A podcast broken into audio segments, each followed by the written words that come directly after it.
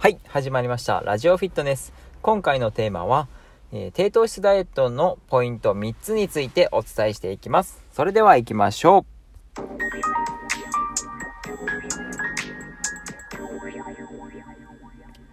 はい。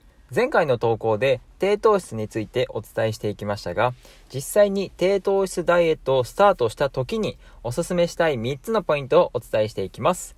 この3つはいち早く取り入れていただきたいものなので、ぜひ参考にしてみてください。まずその3つの結論から申し上げます。1つ目、糖質を中途半端に取らない。2つ目、食物繊維を思っている以上に取る。3つ目、脂質を取る。1つずつ説明していきますね。1つ目、糖質を中途半端に取らない。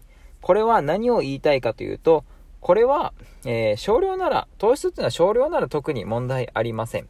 ただ、糖質をゼロにするというのは体にあまり良くないのでおすすめもしません。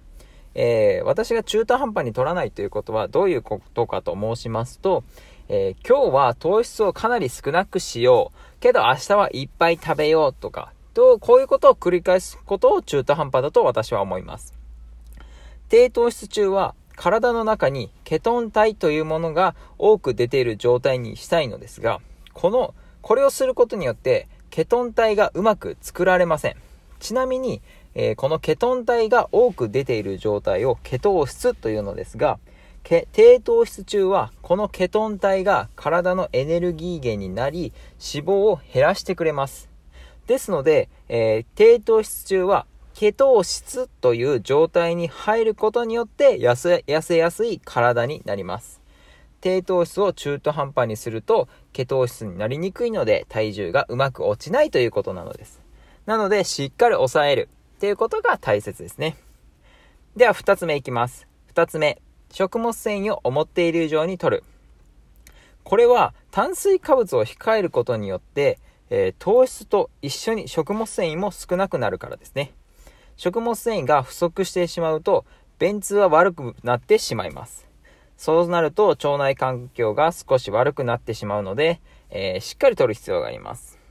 腸内環境はダイエットはもちろんボディメイク、健康、美容にもとっても重要になってきますね。綺麗になるためにダイエットしているのにお肌が荒れてしまったらすごくもったいないと思いませんかね。なのでしっかり食物繊維を摂ってください。では3つ目に行きます。3つ目、脂質を摂る。脂質です、脂質ですが、脂質イコール太りやすいやカロリーが高いイメージってありませんか？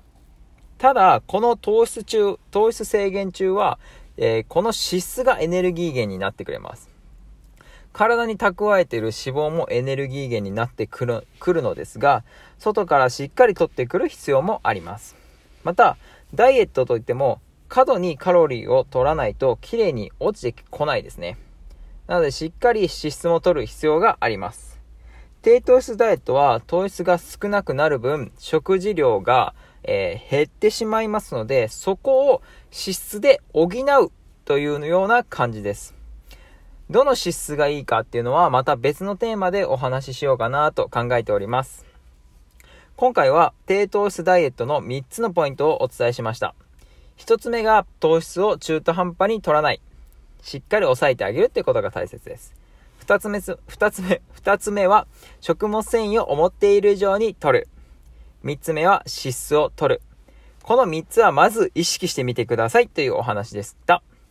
えーこのラジオではダイエット、ボディメイクの方、ボディメイク初心者の方、中級者の方はもちろん知って得するような情報をお伝えしていけ、いこうかなと思ってますので、もしよかったらいいね、フォローよろしくお願いします。